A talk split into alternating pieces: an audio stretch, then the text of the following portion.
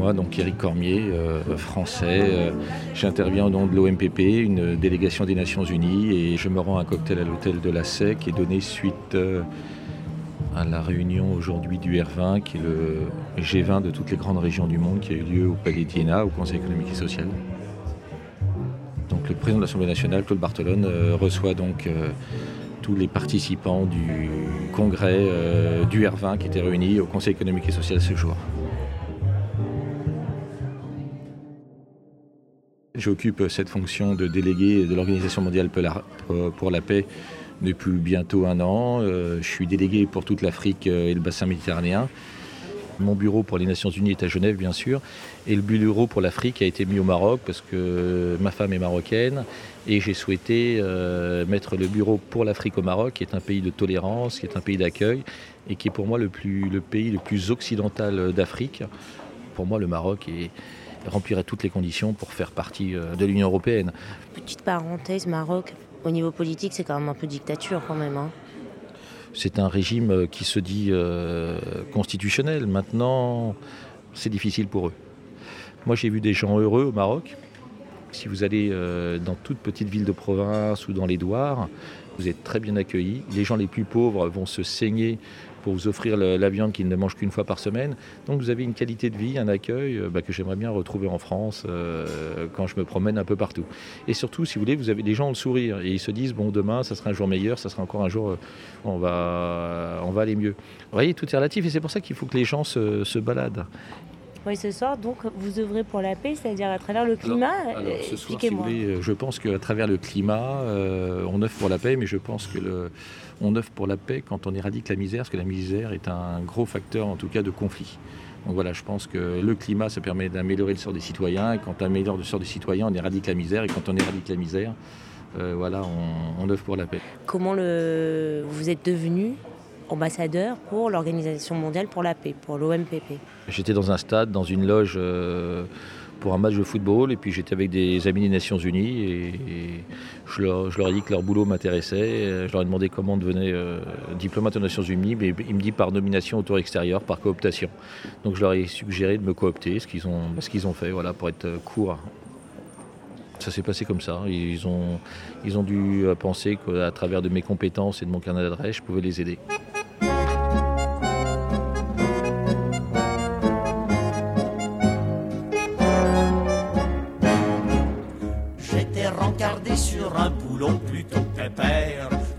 De diamant, de la perlouse et puis du jonc.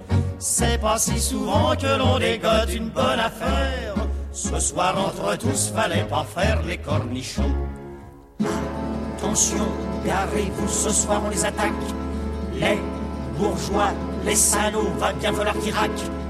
On n'est pas sur le tas pour jouer de figline. On va prendre un gros coffre et lui percer le bide. On perce.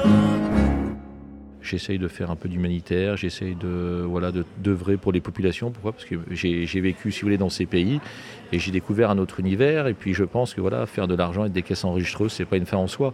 Alors est-ce que c'est de la sagesse ou pas? Euh, Donc à un moment donné, qu'est-ce qu'est est, la chose la plus importante dans la vie? Est-ce que c'est la qualité de vie? Est-ce que c'est vivre euh, voilà dans quel monde on veut vivre? Et quel monde on veut laisser après nous? En même temps, votre fortune est estimée à 500 millions d'euros, un demi-milliard d'euros. Non, mais je pense que sans parler d'état de fortune, voilà, je pense que c'est un état d'esprit. Il faut parler d'état d'esprit. Puis pour aller en Afrique, il faut avoir un état d'esprit. Il faut aimer, il faut déjà aimer l'Afrique et puis il faut aimer les autres. S'il y a un continent où il faut aimer et respecter son prochain, c'est l'Afrique. Voilà, moi j'ai, moi j'aime l'Afrique, c'est un continent où j'aime vivre, euh, le climat, les gens, euh, leur personnalité, tout me plaît. Vous avez travaillé, vous connaissez bien le continent africain parce que vous travaillez à un moment donné sur les matières premières, c'est ça? Le pétrole, le gaz, le cuivre, le cobalt, le phosphate, euh, voilà, tout ce qui sert à créer de la richesse et énormément de richesse. Et je pense voilà, que, en tout état de cause, en gagnant euh, mille fois moins ma vie qu'à l'époque, je suis plus heureux maintenant et euh, je me sens mieux maintenant. Pourquoi? Parce que quand vous engrangez des richesses, vous êtes soumis au stress, vous êtes constamment lié à des pressions politiques essentiellement euh, social, euh, familial, parce que vous n'avez pas de vie de famille. Donc vous voyez, ça vous, après, ça vous, fait, ça vous donne quand même une, une certaine ouverture d'esprit, voilà, ça vous ouvre sur d'autres horizons. Actuellement, l'Afrique, c'est sympathique. Moi, j'ai connu l'Afrique il y a 25 ans. Euh, il n'y avait pas la climatisation, c'était des palmes qui vous apportaient un peu d'air. Donc, je peux me targuer d'avoir connu la, vraie Afrique au sens euh, du terme où voilà, j'étais chez l'autochtone le soir, je vivais avec eux comme eux. La première fois que vous alliez en Afrique, c'était pour quel euh, travail La première fois, c'était pour faire un stage pour payer, euh, bah, vous allez rire, euh, mon tir fiscal, parce que je n'avais pas pris la peine de le, régler, de, le provisionner. donc j'étais pour faire un stage dans une multinationale. Et vous voyez, d'une mauvaise chose n'est toujours une bonne chose. Quelle est la meilleure manière d'aller chercher de l'argent, c'est là où il est. Donc j'étais allé chercher là où il se trouvait, donc sur le continent africain. Et vous travailliez donc quoi à ce moment-là? C'était une multinationale, vous deviez faire quoi vous? À l'époque, c'était une multinationale qui s'appelait Dumez, qui est devenue maintenant le groupe Vinci, qui a d'abord été Lyonnaise des Eaux, Dumez. Donc si vous voulez, euh, j'avais un nom qui était euh, qui est un grand ponte de, cette multinationale et, je l'ai aidé euh, à développer des accords avec les dirigeants de ces pays. D'accord.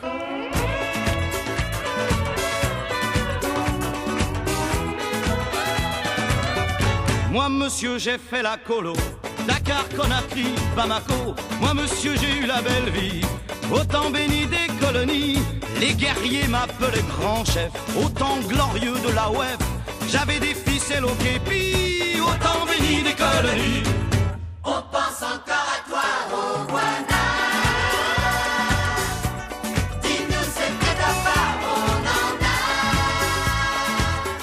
Pas de café, pas de coton, ça on en a nous. On pense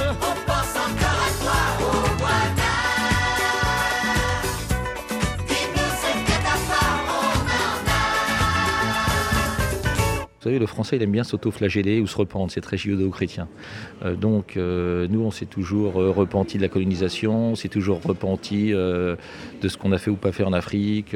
pour moi, la France s'est très bien comportée en Afrique Bon, maintenant, je ne dis pas qu'il y a eu de temps en temps des, voilà, des excès.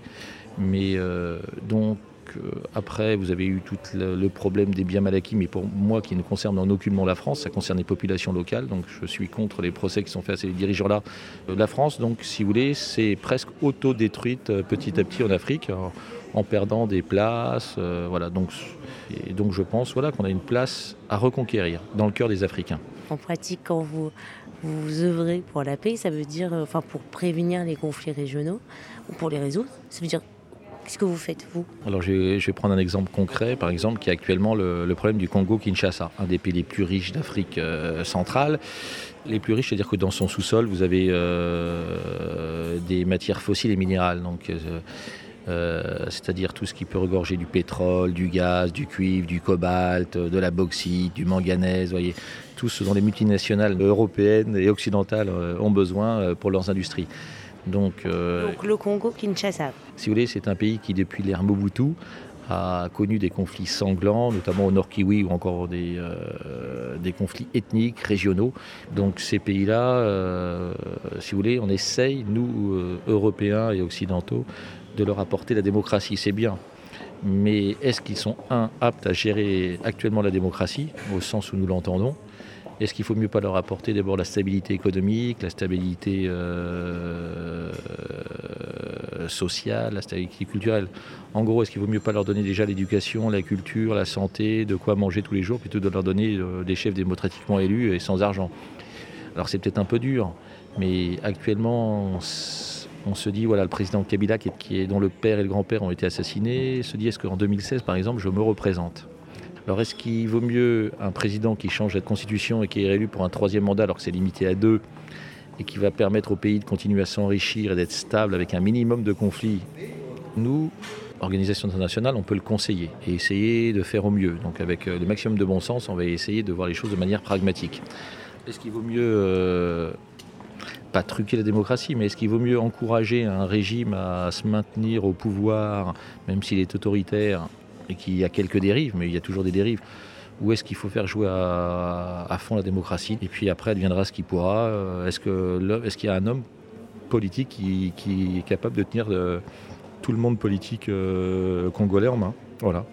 Pourquoi Parce que des sociétés françaises, très connues comme européennes, si vous ont investi massivement dans ces pays-là et que vous savez qu'une société a besoin de stabilité économique et surtout politique pour, pour pouvoir bah, développer ses investissements.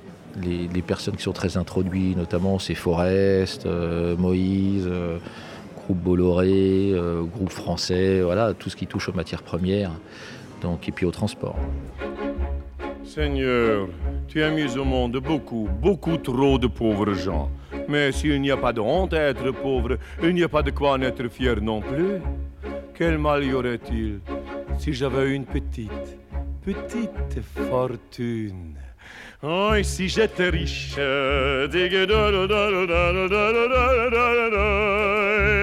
Oh, et si j'étais riche, moi? Boy, boy, boy, boy, boy. Boy, boy, boy, boy, boy.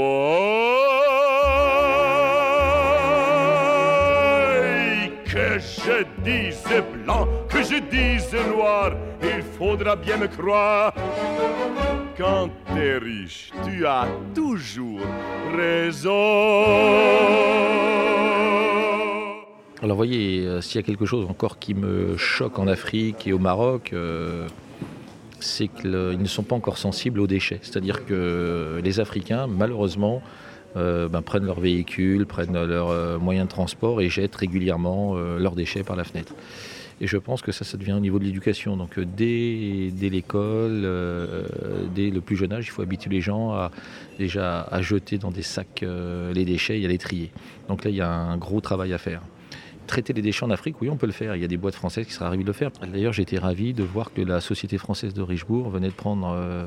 Richebourg, c'est une grande société qui s'occupe euh, notamment à Paris, en région parisienne. Voilà, donc je connais pas plus de Richebourg que ça par le nom. Et quand euh, j'ai vu euh, au mois d'août au Maroc les déchets qui s'empilaient par 47 degrés et créaient des maladies, j'étais inquiet. Puis j'ai vu dès le mois de septembre une grande société française et j'ai vu que les choses marchaient bien. Donc le savoir-faire français, les sociétés françaises sont encore très bien vues et je les encourage à se développer et à pas rester dans l'hexagone.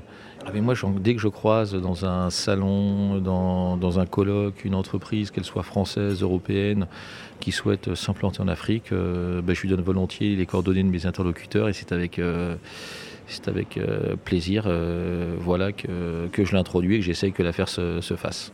Sur justement ce qui était intéressant sur les déchets, il y a eu pas mal d'affaires aussi qui expliquaient comment les, les, pays européens industrialisés, ramenés par bateau entier, tous leurs déchets euh, sur le continent africain. Est-ce que ça aussi, il faut vous travailler, pas dire euh, bon, il faut aussi de, l'autre côté essayer de d'arrêter ce trafic de déchets ou? Hmm. C'est pas notre mission. Hmm. Est-ce qu'on pourrait pas se dire que finalement l'Organisation mondiale pour la paix, dont vous êtes l'ambassadeur, a oublié un E, c'est-à-dire euh, l'Organisation mondiale pour la paix économique, enfin l'Organisation mondiale pour la paix des intérêts économiques, mais pas vraiment celui des peuples. Pour être très clair, je pense que 70% de ceux qui œuvrent pour la paix dans le monde le font pour préserver leurs intérêts et pas euh, par bonne conscience. Euh, maintenant, vous savez, le monde est comme ça. Hein. Merci. Mais vous savez, il y a certaines sociétés qui polluent et qui financent des, programmes de dépollution hein, ou qui sont contre la pollution. Vous savez, on trouve de tout aux Nations Unies. Mais heureusement, les, trois quarts euh, sont des gens euh, intéressants et qui font du bien à la planète.